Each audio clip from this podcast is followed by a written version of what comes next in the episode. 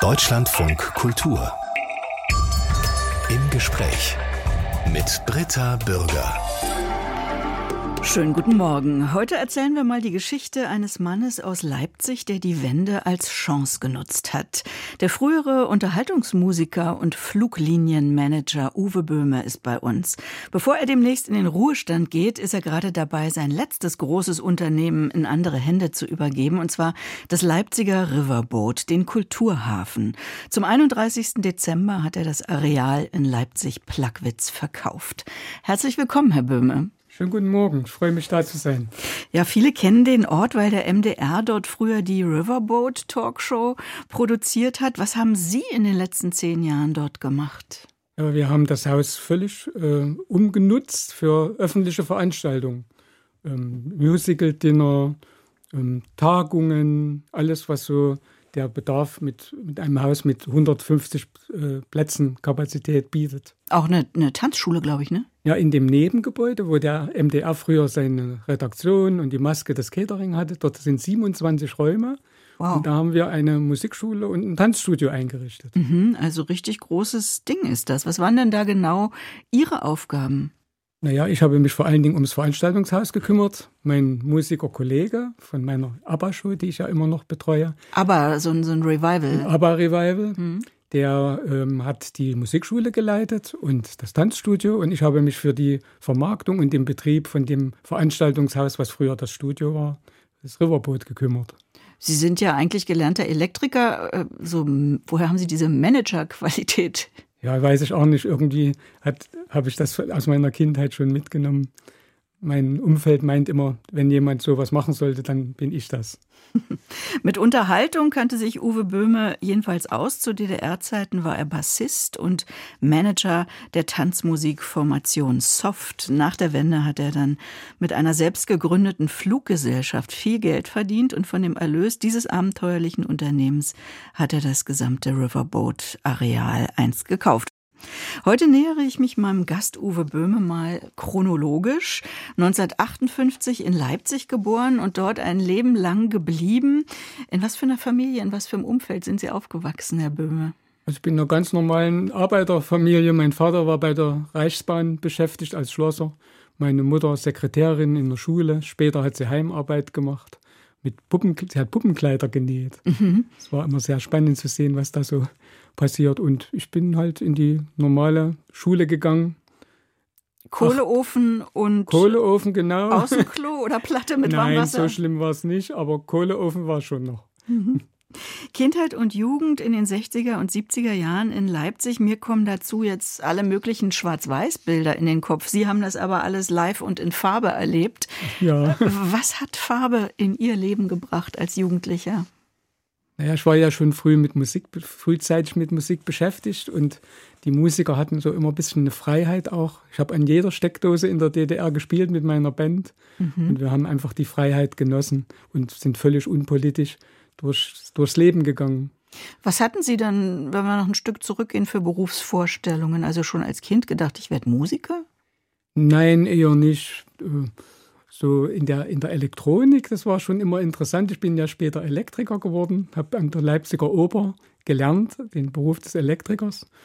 Und das hat mich schon so interessiert. Das war auch genau das, was ich mir vorgestellt hatte. Abitur hat Sie nicht interessiert? Ich sollte ja das Abitur absolvieren, aber man hat mich dann gefragt, ob ich nicht einfach nach der 11. Klasse das beende weil die Fremdsprache hat mir sehr schwer gefallen. Ich sollte noch eine zweite Fremdsprache lernen, Französisch. Russisch und Französisch. Russisch oder? und Französisch, aber das Russisch fiel mir schon schwer. Und dann hat man mich gefragt, und beziehungsweise meine Eltern, ob ich nicht einfach abbreche und eine Lehre als Elektriker beginne im Opernhaus in Leipzig. Das hat mich viel mehr interessiert als das Abitur. Das heißt, die Lehrstelle, die wurde für Sie gefunden. Da mussten Sie sich gar nicht drum. Richtig, die wurde gefunden. Bemühen. Ja, ja, ja. Und wofür waren Sie da zuständig? Für die Glühbirnen im Intendantenbüro oder für das, was jetzt auf der Bühne passierte? Nein, für die Glühbirnen im Intendantenbüro. also Hauselektriker Aha. war das die Arbeitsstelle. Und wie sind Sie dann selbst zur Musik gekommen? Na, ich habe dort meinen Elektromeister, der spielt in einer Amateurband. Und der war sehr interessiert an meiner Person, weil die immer technische Probleme hatten und hat mich gefragt, ob ich nicht in, in äh, mal einen Verstärker reparieren kann für die für die Band. Und dann habe ich das mir angeschaut, habe das ordentlich gemacht und dann haben sie mich gleich verpflichtet, immer mit der Band zu reisen. Und als dann der Bassist äh, zur Armee musste und ein Bassist fehlte, hat man mich gleich als Bassist engagiert, weil ich schon immer an der Bassgitarre rumgezupft habe und selbst äh, also amateurmäßig mich mit der Gitarre beschäftigt habe. Ja, aber wie wird man vom Amateur so schnell zum Profi? ja, in der DDR mussten die Bands vor einer Kommission vorspielen, eine Einstufung, wo man dann das, den, den Preis der Band festgelegt hat. Und dort hat man gesagt, Mensch, der, der Uwe Böhme, der ist ein Talent, den wollen wir fördern. Arbeiterkind sowieso wird gefördert. Und dann hat man mir angeboten, eine professionelle Ausbildung als Bassist zu machen. Wo haben Sie die gemacht? In Leipzig an der Musikschule. Also richtig auch dann klassisch Kontrabass, oder? Kontrabass war Pflichtfach. Ich musste leider den Kontrabass streichen, was ich nie wollte. Und die Bassgitarre war dann das Wunschfach. Und beides zusammen hat aber immer Sinn ergeben. Ich hätte lieber Klavier als Pflichtfach gehabt. Aber Konnte man nicht wählen? Nee, bei Bassgitarre war Kontrabass tatsächlich Pflichtfach. Mhm. Was für Musik haben Sie denn so gehört? Naja, internationale Popmusik. Wir haben in, auf unserer Bühne nur die westliche Musik gespielt, obwohl man damals auch Richtlinien hatte, 60 Prozent Ostmusik, 40 Prozent West. Aber wir haben dann 0 zu 100 auf der Bühne dargeboten und das hat auch gar niemand nachgeprüft. Und was für, was, sagen Sie mal ein paar Titel so, was Sie gespielt haben? Ja, wir haben Die äh, Richtung. Genesis, mhm. Toto, alles, was damals so aktuell war. Mhm. Fleetwood Mac, also die damals so auf der Hitparade anführenden Bands wurden da kopiert. Und haben Sie deren Bassisten dann richtig für sich studiert? Nein, man hat das Gesamtwerk betrachtet. Man hat es vom Tonband abgehört, wie, was er da spielt und hat das nach, nachempfunden. Tonband, das heißt, Sie haben aus dem Radio noch aufgenommen auf Tonband? Ja, oder ja wir haben den Rias gehört und haben gehofft, dass niemand hineinspricht, weil, weil man ja mit dem Tonband mitgeschnitten hat. Und das war schon dann die Basis auch für das, was man an Musik machen wollte auf der Bühne. Ja, Uwe Böhme, äh, angefangen hat das als Elektriker äh, am Leipziger Opernhaus. Warum sind Sie da denn nicht geblieben? Ja, ich habe dann direkt nach der Lehre meinen Wehrdienst bei der NVA absolviert. Anderthalb Jahre war Pflicht. Und da bin ich gleich zur Armee dort. Und nachdem ich wiedergekommen bin, habe ich dann gleich mit der Musik weitergemacht und nicht wieder als Elektriker gearbeitet. Und, und dieses Vorspielen, um eine Auftrittsgenehmigung zu bekommen in der DDR, wie lief das ab? Ja, also musste man einmal im Jahr, musste, musste man vor einer Kommission spielen. Also diese Band, ja? Diese Band, ja. Mhm. Und man hat dann dort festgelegt, was die Musiker für eine Gage verlangen dürfen. Gab es verschiedene Einstufungen, Mittelklasse, Oberstufe, Sonderklasse. So nannte sich das. So setzte sich das Honorar zusammen für die Band. Und da haben Sie dann aber irgendwie die genehmen Titel vorgespielt, ja, und nicht die, die Sie im Rias gehört haben. Ich weiß das heute gar nicht mehr so genau, aber ich glaube, wir haben doch die vom Rias auch vorgespielt. Die haben sich dann auch gefreut, oder Weil wie das die mal Kommission hat auch genau gewusst, dass wir nicht immer das spielen, was verlangt wird. Mhm. Haben Sie damals noch zu Hause gewohnt oder wie haben Sie sich selbstständig machen können als junger Mann? Also War meine, ja nicht so leicht mit Wohnungen in der DDR. Meine Mutter hat dann beim Amt vorgesprochen, als ich von der Armee kam, obwohl wir eine gute Familie waren, hat sie gesagt, der kommt nicht wieder in unser Haus. Das war aber wirklich nur vor, vorgeschoben, damit ich eine Wohnung bekomme. Und das Wohnungsamt hat dann meiner Mutter zuliebe mir eine Wohnung zugewiesen. Was heißt, der kommt nicht mehr in unser Haus? Naja, sie meinte mit dem, mit dem, der, der junge Mann und dann die, die Frauen und was, das, das halte ich einfach nicht aus. Geben Sie dem doch mal eine Wohnung. Mhm. Das hat auch geklappt. Mhm. Und diese Band, äh, haben Sie die selbst gegründet oder war das äh, immer noch diese Band von Ihrem früheren Lehrmeister? Also als ich von der Armee kam, hatte ich ja bei der Band vom Lehrmeister gar kein Engagement mehr, weil da spielte ja schon jemand anders. Da hat mich die Gruppe Soft aus Leipzig gefragt, ob ich nicht als Bassist dort mitmachen könnte. Und mein erstes, mein erster Termin mit der Band war zu einer Silvesterveranstaltung. Das war in dem Jahr, wo der Winter so stark war ich weiß gar nicht mehr, welches Jahr das war, da lag so viel Schnee, dass die Band von, von der Ostsee nach Leipzig nicht gekommen ist und ich habe in dem Saal alleine gestanden am 31.12. und habe dann da wieder das Spulentonband aufgelegt, dass überhaupt was im Saal ist. Aber das ging nicht lange, eine Stunde, dann fiel ja in ganz Ostdeutschland der Strom aus. Und das war dann halt die erste Veranstaltung mit einer neuen Band, die nicht stattgefunden hat. Und als ich dann fragte, wann ist denn die nächste, haben die gesagt, im Mai. Und da habe ich gesagt, wieso im Mai? Na, man, sag, man muss sich doch kümmern, ihr müsst doch äh, Gastspiele, ihr müsst doch Mucken, sagen ja die Musiker haben. Mhm. Und dann haben sie gesagt, wenn du das besser kannst, dann mach du das doch. Und dann war ich so relativ schnell der Bandchef von der Gruppe Soft und habe mich gekümmert.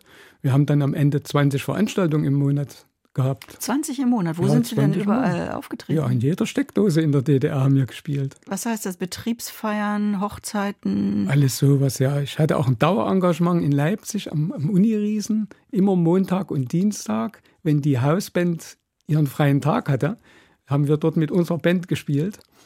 Und ich habe ja auch in, die, in diesem Uniriesen die Zeit erlebt mit der Wende, wo man von oben gesehen hat, wie die Demonstrationen stattgefunden haben. Also ein Hochhaus, in dem die Universität war, ist das Genau, ja? das ist hm? das Für höchste Gebäude in Leipzig, ja. Hm. Der Uniriese sagen wir dazu. Und ganz oben ist ein Café, ein Restaurant. Und dort haben wir dann unsere Gastspiele gehabt. Und welche Band hatte schon montags und dienstags eine Veranstaltung? Das waren schon mal acht im Monat. Mhm. Also Bars, Hotels, äh, Betriebsfeste gehörte dazu also auch das Bespaßen von Parteifunktionären. Ja, das eher nicht. Das kann ich mich jetzt nicht dran erinnern. Und zwar das relativ egal, wer das gebucht hat. Das waren auch Tanzveranstaltungen für den Jugendtanz am Wochenende in den, in den Gasthöfen und also überall, wo es die Möglichkeit gab, die Band zu verkaufen. Welche Beziehung hatten Sie denn äh, zu den politischen Liedermachern und Rockbands der DDR, die ja in dieser Zeit auch sehr aktiv waren, 70er Jahre, 80er Jahre dann? Ja, ich war immer sehr unpolitisch. Ich habe da überhaupt gar keinen Kontakt gehabt. Nun war ja Leipzig und Berlin auch sehr weit auseinander. Die Berliner haben dann eine eigene Musikszene äh, betreut. Ich hatte immer meinen Kontakt nach Berlin, aber irgendwo war das doch, das spielte sich doch mehr in Berlin ab, das Politische. Naja, in Leipzig äh, begannen die großen Montagsdemonstrationen. Ja, aber mit der Musik hatte das jetzt nicht unbedingt was zu tun. Konnte man in der DDR unpolitisch sein? Ja, weil äh, ich habe einfach nicht drüber nachgedacht. Es ging mir ja sehr gut. Wir haben gut verdient durch die Anzahl der Veranstaltungen, die wir gemacht haben, habe ich das in, an einem Abend verdient, auch was manche im Monat verdient haben. Und man hat sich da gar keine Sorgen gemacht. Es hat alles super funktioniert. Das heißt, Sie gehörten zu einer Art Elite in der DDR. Wenn wir davon ausgehen, ja. die Menschen sind alle gleich. Die, die Musiker hatten immer eine Sonderstellung auch in der DDR. Ich habe dann mal ein Einfamilienhaus gebaut, schon zu DDR-Zeiten. Und dann haben die umliegenden Leute gesagt, was ist denn das da für einer? Ein Musiker, ach ein Musiker, ja, dann ist das ganz selbstverständlich. Ja, ich konnte das schon genießen, dass, es, dass ich da immer relativ gut verdient habe. Aber ich kann mir das gar nicht vorstellen. Also man lebt in Leipzig und kriegt nicht mit, dass da eine unüberhörbare Bürgerrechtsbewegung heranwächst? Ja, mitgekriegt hat man das schon, aber ich habe mich daran nicht beteiligt. Waren Sie zufrieden in dem Land? Ja, ich war zufrieden. Doch, man, manchmal aus Spaß sagt man auch, die hätten ruhig noch zehn Jahre weitermachen können, weil es ist ja nicht einfacher geworden nach der Wende. Es hat sich ja auch bei mir so niedergeschlagen. Ich hatte ja dann gar kein Gastspiel mehr und habe dann überlegt, was ich Neues mache. Sie werden mich das bestimmt fragen. Da kommen wir noch drauf, klar. Ja. Große Karriere. Waren Sie Mitglied in der SED? Nein, nein. Ich war auch nicht in der FDJ und in dem, schon als Kind auch nicht Pionier. Sowas habe ich alles vermieden. Aber da gab es doch sicher äh, Anwerbeversuche. Also man hat mich nie gefragt, ob ich Mitglied werden wollte in der Partei. Mhm. Nie. Haben Sie sich nicht gewundert? Ach, ich habe das so als Sonderstellung des Musikers irgendwo habe ich das hingenommen.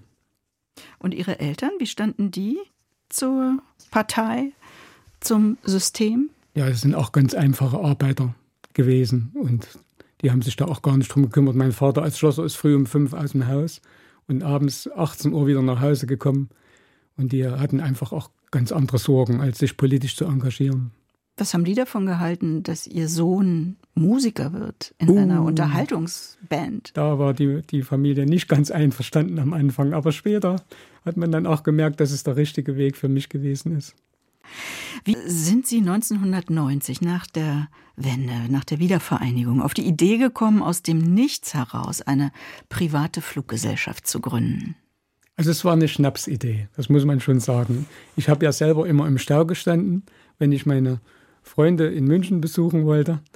Meine Musikerfreunde, die ich schon zu DDR-Zeiten kennengelernt hatte weil die Maffei-Band war immer mal in, in, Ostdeutschland und dann habe ich die Musiker dort kennengelernt und habe den Frank Dietz immer mal besucht, den Gitarristen von Maffei in München und habe dann stundenlang an der Grenze gestanden und habe gedacht, man müsste doch wie so ein Flugtaxi darüber fliegen können über den Stau. Kann man sowas nicht gewerblich machen? Denn ich hatte gar nichts mehr zu tun. Es war nicht eine einzige Veranstaltung mehr gebucht und ich musste mir was einfallen lassen. Und dann kam mir die Idee, kümmerst dich mal, ob sowas gehen kann. Waren Sie bis dahin schon selbst überhaupt geflogen?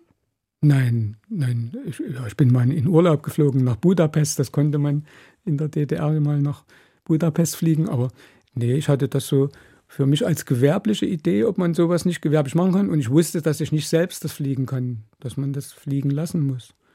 Und dann habe ich mich erkundigt, wie sowas gehen könnte und habe dann zufälligerweise jemand äh, kennengelernt, der seine Airline aus Altersgründen verkauft hat der Herr Lennefer hatte die Roland Air in Bremen, die diese Insel, Inselhopping machten in die Auf nordfriesischen die Inseln. Inseln ja. Mhm. Und der sagte, Mensch, Böhme, ich habe Zeit, ich bin jetzt Rentner, ich würde Ihnen helfen, so eine Airline aufs Pferd zu setzen. Ja, aber wie haben Sie den kennengelernt? Also man hat da so einen Flitz, ja, ich gründe jetzt eine, eine Fluggesellschaft. Wie sind Sie da konkret vorgegangen? Wen haben Sie angesprochen? Wie haben Sie den gefunden? Ja, ich war mal am Flughafen in Leipzig, die haben sich totgelacht, als da der Musiker gekommen ist. Und die haben aber dann trotzdem irgendwie mal rumgehört, ob es da jemand gibt, der mir da helfen kann. Und als ich das dann einmal losgetreten hatte, die Lawine, war die nicht mehr zu stoppen. Also der Lennefer war da und hatte gemeint, das wäre machbar. Man müsse dann nur diverse Schritte gehen, weil es ja gewerblicher Flugverkehr ist, Luftfahrtbundesamt, Fluggenehmigungen und Flughandbücher, technische Handbücher, was er mir ja aber alles bereiten konnte. Und ich habe es ja rein aus kaufmännischer Sicht betrachtet. Ich wollte ja nie selber fliegen. Ich bin auch nie selber geflogen. Aber wieso hat der sich auf Sie und auf dieses Projekt eingelassen? Also der hätte Sie ja auch für einen Hochstapler oder Spinner halten können. Naja, wir haben uns ja kennengelernt. Er er wusste ja, dass es im, im Ostdeutschland gerade in der Zeit 91 war ja ein Riesenbedarf an sowas. Er hat schon geahnt, dass man aus, diesem, aus dieser Schnapsidee tatsächlich was machen kann. Sonst hätte der sich nicht die Mühe gemacht, sich mit mir zu beschäftigen. Und wie haben Sie dann die ersten Flugzeuge gekauft? Ja, das erste Flugzeug war dann schon da, aber noch gar kein Geld, weil der Lennefer hatte das besorgt. Und als ich dann zur Bank gegangen bin und gesagt habe, ich brauche mal 15 Millionen US-Dollar, haben die sich natürlich auch wieder totgelacht und haben gesagt, das geht ja gar nicht. Die müssen sich abends noch mit ihrer Frau am Abendbrotstisch unterhalten haben, dass da jetzt ein Leipziger am, am Tisch gesessen hat, der eine Airline gründen will. Und äh, Sie sind einfach so zu einer Bank gegangen. Ja, ich musste mich ja kümmern, wo ich das Geld herkriege. Aber war doch klar, dass die das nicht machen. Naja, so klar war mir das nicht. Ich hatte ja ein gangbares Konzept. Mhm. Und ja, aber keinerlei Sicherheit. Ja, das war das größte Problem. Wobei es ja für die, für die Nachwende, in der Nachwendezeit gab es ja noch viel mehr so eine äh, gedeckten Mittel, äh, SAB-Banken und äh, Eigenkapitalhilfen, sowas gab es ja. Aber da musste man qualifiziert sein dazu. Und qualifiziert war ich ja nun wirklich nicht für. Ja, aber was waren Sie jetzt? Risikofreudig, mutig oder einfach naiv und unerschrocken? Oder alles zusammen? alles zusammen, glaube ich, ja. Ich bin ja selbst, äh, habe ja gar nicht erwartet, dass das mal so groß wird. Ich habe das wirklich so ganz klein, aber ich musste schon damals mit zwei Piloten fliegen im gewerblichen Verkehr und hatte dann die erste Maschine mit sechs Sitzen und zwei Piloten. Mein erster Fluggast war der Kurt Masur vom Gewandhaus in Leipzig. Der musste unbedingt nach London. So eine Taxiflüge hatte ich ja im Auge. Mhm. Aber Taxiflüge liefen natürlich nicht so, wie man das haben musste. Da hatte ich dann am, an einem Tag den Flug nach London und dann erst mal 14 Tage nichts. Und, äh, ja, und der Kurt Masur, wie, wie sind Sie zu dem gekommen? Naja, Haben ich hatte Sie ja, den umworben oder? Nee, ich hatte ja in Leipzig meine Niederlassung und die, die, das Sekretariat hat sich am Flughafen erkundigt, ob es jemand fliegen kann. Und meine Mini-Airline war bereit und dann haben die das gebucht, diesen Taxiflug nach London. Und wie sind Sie dann an das Geld gekommen, um dieses Flugzeug dann tatsächlich zu erwerben? Also da ist es ja eine ganz lange Geschichte. Ich, jemand hat in der Zeitung von mir gelesen, der, das ist der Vorstandsvorsitzende von der Conti AG gewesen, der Herr Urban, der hat gelesen und hat gesagt, das ist ja ein ganz Verrückter da in Leipzig, den muss ich kennenlernen. Und dann habe ich den Herrn Urban tatsächlich in Hannover besucht. Wir haben uns einen ganzen Tag lang unterhalten und dann hat der Urban gesagt, ich helfe Ihnen. ich kann Ihnen kein Geld geben, aber ich gehe mit Ihnen zur Bank. Und dann waren wir in Leipzig bei der Commerzbank. Und die, das war ja die Bank, wo ich auch angefragt hatte, ob sie das Flugzeug finanzieren. Und die, die, die, der Vorstandsvorsitzende von der Conti wurde dort empfangen. Ich habe gar nicht gedacht, König. dass. Ja, ich, ich, bin in die Halle gekommen, da standen ein Haufen Leute. Ich denke, was ist denn heute hier los? Ein Empfang, ja, das war der Empfang für Herrn Orban, der extra wegen mir nach Leipzig gekommen ist. Und dann haben, sind wir in das Büro von dem Bankdirektor und dann haben die sich erstmal eine halbe Stunde übers Golfspielen unterhalten und über ein Werk, was er gerade in Amerika wieder finanziert hat und Herr Orban äh, dafür auch verantwortlich war. Ich wusste ja gar nicht, wer der Mann ist. Also, dass das so ein, so ein hoch anerkannter Industrieller ist. Und nach einer halben Stunde hat Herr Orban gesagt, also und jetzt sage ich Ihnen, warum ich da bin. Ich möchte, dass Sie das Flugzeug hier für Böhme finanzieren und da gebe ich Ihnen Zeit bis morgen 10 Uhr für die Entscheidung. Und dann war das Gespräch zu Ende. Am nächsten Tag, Punkt 10 Uhr, klingelt das Telefon. Herr Böhme, wir machen das. Und Sie brauchen sich gar nicht kümmern, wir machen das alles mit Herrn Orban. Verrückt. Das ist wirklich verrückt. Und wie viel Geld haben Sie da bekommen? Naja, ich habe ja, äh, die, die Geschichte hat noch so Parallelen. Ich hatte ja schon einen Vertrag in der Tasche für ein Flugzeug mit 20 Sitzen, dass ich für VW fliegen kann äh, als Werksverkehr dreimal täglich. So, das war auch Ihre Idee, eine Kooperation mit VW. Ja, ich war mit, äh, für, mit meinem Mini-Flugzeug war ich bei VW in Mosel. Die bauten damals gerade das neue Werk in der Nähe von Zwickau. Und dort habe ich gefragt, ob sie nicht meine Taxiflüge benutzen können. Und da sagte der, der äh, Chef dort für die, für die Reisetätigkeit, nee, Herr Böhme, wenn Sie mal ein ordentliches Flugzeug haben, können Sie gerne noch mal vorbeikommen. Und da habe ich mich gekümmert und hatte relativ schnell dann so ein 20-sitziges Verkehrsflugzeug. In Nürnberg habe ich das geordert, beim Nürnberger Flugdienst. Und um dieses Flugzeug ging es, dieses Flugzeug zu finanzieren. Und äh, als ich dann das Geld hatte und das Flugzeug kaufen konnte, war ich wieder bei VW, habe gesagt, wenn ihr mir einen Vertrag gebt für fünf Jahre, dann kaufe ich das Flugzeug. Und, und das dann, haben die gemacht? Das haben die gemacht, aber ich weiß natürlich heute, dass sie das nur gemacht haben, weil der Herr Orban wieder aus Hannover, der die für VW die, die Kontinentalreifen wie nennen die das, Grundausstattung mhm. macht, weil der dem Chef dort gesagt hat, mach das mal mit dem Böhme, der kann das, ich begleite das Projekt. Hat er mir mal später, als ich die Airline schon gar nicht mehr hatte, hat er mir verraten, dass das wahrscheinlich ohne ihn nicht gegangen wäre. Und es war dann so ein Shuttle zwischen Zwickau und Wolfsburg, oder? Das war Werksverkehr zwischen Braunschweig, äh, Braunschweig ist der Flughafen näher Wolfsburg, und Altenburg bei Zwickau. Mhm. Werksverkehr. Und die Homebase Ihrer Fluggesellschaft war in Erfurt. Von dort gab es dann Flüge in verschiedene Städte in Deutschland. Ja, das ist wieder die neue Geschichte jetzt. Äh, als ich dann in Altenburg die Flüge machte für VW, Altenburg ist ähm, Thüringen, diese Stadt ist Thüringer Land, dann fragte mich die Landesregierung in Erfurt, Thüringen, ob ich nicht auch in Erfurt solchen Flugverkehr machen könnte. Wir sind Landeshauptstadt, haben gar keinen Flugverkehr und wir würden gern Flüge ab Erfurt anbieten, kannst du das nicht machen, Böhmer? Und dann habe ich mir das dort angeguckt und habe gesagt, nee, das kann ich gar nicht machen, weil wenn ich hier so eine Linie nach München fliege mit drei Passagieren, bin ich in einer, in einer Woche pleite. Haben die gesagt, ja, Herr Böhme, wir subventionieren Ihnen den Flugverkehr. Wir zahlen Ihnen die leeren Plätze im Flieger. Und das war für mich der Motor, das nächste Flugzeug anzuschaffen. Ich flog dann zweimal am Tag mit, äh, mit einem weiteren 20-sitzigen Flugzeug von Erfurt nach München das dauerte aber nur wenige Wochen, da war es schon 50 Sitzer, weil der Bedarf war unheimlich groß in der Zeit nach der Wende. Eine irre Geschichte. Wir reden über die Zeit Anfang der 90er Jahre in Leipzig und Uwe Böhme, der damals die Fluggesellschaft Saxonia Airlines gegründet hat, hat mir gerade erzählt, das war noch eine Zeit ohne Computer. Sie haben die Tickets per Hand geschrieben. Ja, es gab kein Internet. Man hat ja das heute alles vergessen. Tickets wurden per Hand geschrieben. Die Lufthansa hatte schon so ein internes digitales System. Und da ich dann, als ich dann mehrere Linien flog ab Erfurt, auch äh, das, die Ticketausstellung an anderen Orten gewährleisten musste, habe ich mich mit der Lufthansa verheiratet. Die haben für mich das Ticketverkaufssystem übernommen. Mhm hatte aber auch den Nachteil, dass die Lufthansa genau wusste, wie viele Passagiere ich auf welcher Strecke habe. Und dann hatten die selber Interesse. Und dann haben die gesagt, die Münchenstrecke, die du da fliegst, inzwischen dreimal am Tag, immer volle Auslastung mit mindestens 50 Leuten, die wollen wir gerne haben. Und das Land Thüringen, das war dann schon sehr politisch, wollte auch unbedingt die Lufthansa am, an der Landeshauptstadt haben. So hat man dann im Dreiergespräch Land, Lufthansa, Böhme, Urban, Böhme alleine hätte das gar nicht gekonnt. Haben wir dann darüber geredet, was man, wie man die Strecke der Lufthansa übergeben kann. Aber die Idee von Herrn Urban war, wir geben nicht die Strecke, wir geben gleich die ganze Airline. Also der hat Sie dann dazu gedrängt, das Ganze nach nur vier Jahren, glaube ich, fünf Jahre, ja, zu verkaufen. Also gedrängt hat er nicht, aber ich habe Herrn Urban mal gefragt, sag, Herr Urban, jetzt gerade, wo das alles so super läuft hier und wo wir doch ordentlich Geld verdienen, warum, warum muss ich das jetzt verkaufen? Da hat er gesagt, Herr Böhme, Sie müssen verkaufen, so eine Chance kriegen Sie nie wieder in Ihrem Leben. Und das hat sich auch tatsächlich bewahrheitet. Das heißt, Sie sind da als reicher Mann rausgegangen. Ja, weil reich ist relativ, aber ich musste mir keine Sorgen mehr für die Zukunft machen. Also zumindest endete das Ganze nicht mit einer großen Pleite, sondern es endete mit einem Gewinn. Sie sind so eine Art Self-Made-Mann.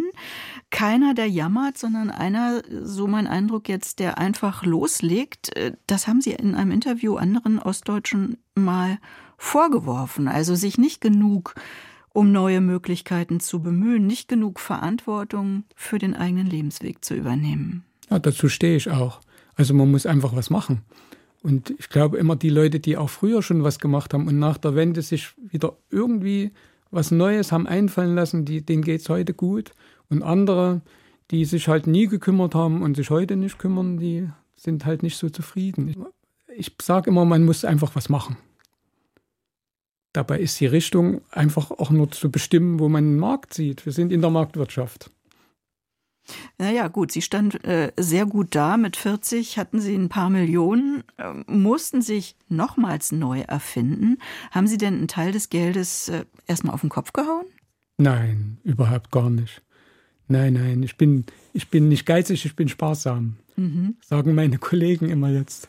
Aber Sie hatten ja unendlich viel Zeit. Was haben Sie gemacht? Ich bin mit meinem Vater, meine Mutter war leider schon verstorben, in der ganzen Welt rumgeflogen, weil ich kriegte bei Haben Lufthansa. Doch was auf den Kopf gehauen. Naja, nee, ich kriegte ID 90, das heißt 90% Rabatt bei Lufthansa. Und wir sind dann immer rumgeflogen. Und als ich Vater dann fragte, wo fliegen wir denn jetzt mal hin? Dann sagte er, oh, hast du Lust? Ja, ich habe gesagt, nee, ich habe eigentlich auch keine Lust. Man hat so in dem ständigen Reise, hatte ich so, irgendwo hat es dann gereicht. Wo Und waren dann, Sie überall?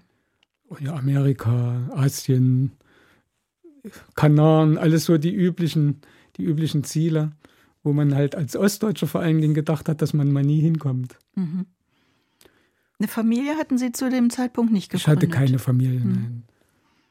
Und dann kamen meine ehemaligen Musikerkollegen und meinten, Uwe, was machst du denn? Ich sage, ne, ich, ich fliege in der Weltgeschichte rum. Nee, du, wir wollen eine ABBA-Show machen und wir suchen einen Manager und du bist der, der das machen muss. Und habe ich gesagt, oh, ABBA-Show, Management, nee. Wie, wie, wie, wie soll ich, da habe ich ja jetzt gar kein Interesse. Nein, haben die, du musst das machen. Und die kannten mich ja gut und haben hin und her und her und hin. Sie hatten dann eine Agentur, die eine Grundauslastung äh, abgenommen hat. Und dann habe ich mit der Agentur vereinbart, gut, wenn ihr hier 40 Termine im Jahr übernehmt, den Rest, das mache ich. Mhm. Und jetzt mache ich schon seit 20 Jahren, 20 Jahre schon das Management für die ABBA-Show. ABBA for You. Und es macht mir immer noch großen Spaß. Aber Revival, aber For You heißt dieses Projekt und Jive Talkin. Was ist das? Und BG, BG Revival Band, da mischen Sie auch mit, oder? Bee Gees Revival, das habe ich dann auch noch kreiert, weil die Nachfrage nach ABBA war in den ersten Jahren so groß, dass die Agenturen gesagt haben, Bimmel, wenn du nie kannst, da brauchen wir auch gar nicht mehr anrufen, hast du nicht eine Alternative? Und dann habe ich mir überlegt, dass es doch gar nicht so schlecht wäre, wenn man noch ein Bee Gees Cover hinterher schieben kann. Ein Jahr machen wir ABBA, das nächste Jahr machen wir die Bee Gees, also andere Kollegen, Mhm. die diese Bee Gees Show machen. Die läuft jetzt auch schon 15 Jahre. Wo treten die auf? Ja, das wird international gebucht. Also äh, ich will es jetzt nicht zu groß machen, international, aber in Europa viel Schweiz, Österreich, Luxemburg, Kanaren. Jetzt ist eine Spanien-Tournee für nächstes Jahr geplant. Also ich kümmere mich schon. Und fahren Sie da auch mit oder begleiten Sie das alles nur von Leipzig aus? Also bei der ABBA-Show bin ich immer dabei. Es hat in den 20 Jahren kein einziges Gastspiel gegeben, wo ich nicht selbst dabei war, weil ich kümmere mich auch um die Technik. Und äh, die Bee Gees betreut aber ein anderer Kollege. Mhm. Was heißt, ich kümmere mich um die Technik? Ja, ich bin sehr, sehr genau mit, mit allem, was so darum rumhängt. Ich mache den Ton vor allen Dingen selbst. Ah ja, Ich bin der Mann am Mischpult. tatsächlich. Und meine Dann Kollegen können wir hier verlassen jetzt sich. den, den, den Platz tauschen. das glaube ich nun wieder nicht. Sie sind der Profi hier. ja, ich kümmere mich sehr darum und meine Kollegen wissen, dass ich das gut mache und deswegen auf der Bühne können die das ja nicht mehr beeinflussen, sondern die Kollegen sagen, wenn, du machst das Beste daraus, wir sind ganz entspannt auf der Bühne. Diese, diese Musikerin, also vor allen Dingen die Sängerinnen und Sänger, äh, die bleiben ja auch nicht ewig jung. Wie ist denn das, wenn so eine Revival-Band altert? Ja, das war halt unsere Überlegung. Was machen wir denn mal, wenn wir das nicht mehr auf die Bühne bringen können, weil die Leute sagen, guckt mal Rollator aber. Wollen wir ja nicht. Vielleicht wäre es sogar eine Geschäftsidee. Aber wir haben gesagt, wir machen eine Musikschule, weil in der Musikschule als Lehrkraft können wir, können wir noch sehr lange tätig sein. Und dann bot sich das an in Leipzig mit diesem, mit diesem Veranstaltungshaus und dieser Villa, wo die Schule heute drin ist, Riverboat. Und die Gespräche haben dann ergeben, dass das durchaus realistisch ist, dass ich das erwerbe. Es sollte unbedingt verkauft werden, man wollte das nicht vermieten. Meine Idee war eher eine Miete, aber ich habe dann gekauft. Und jetzt mache ich schon auch wieder zehn Jahre Kulturhafen Riverboat. Mhm. Und ziehen sich jetzt am Jahresende zurück. Läuft das Angebot mit dem neuen Käufer denn dort wie gehabt weiter oder wird es da größere Veränderungen geben? Also die Idee von mir war ja, wieder von mir, ähm, das jemand zu übergeben und dass der Betrieb genauso weiterläuft wie heute.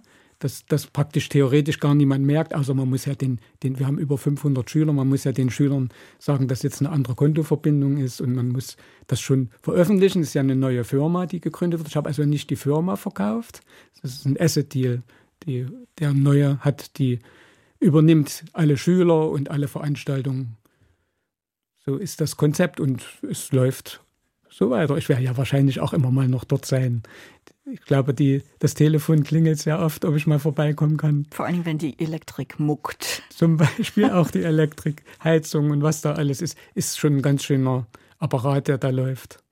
In so einem Veranstaltungshaus mit Schule und 500 Schülern.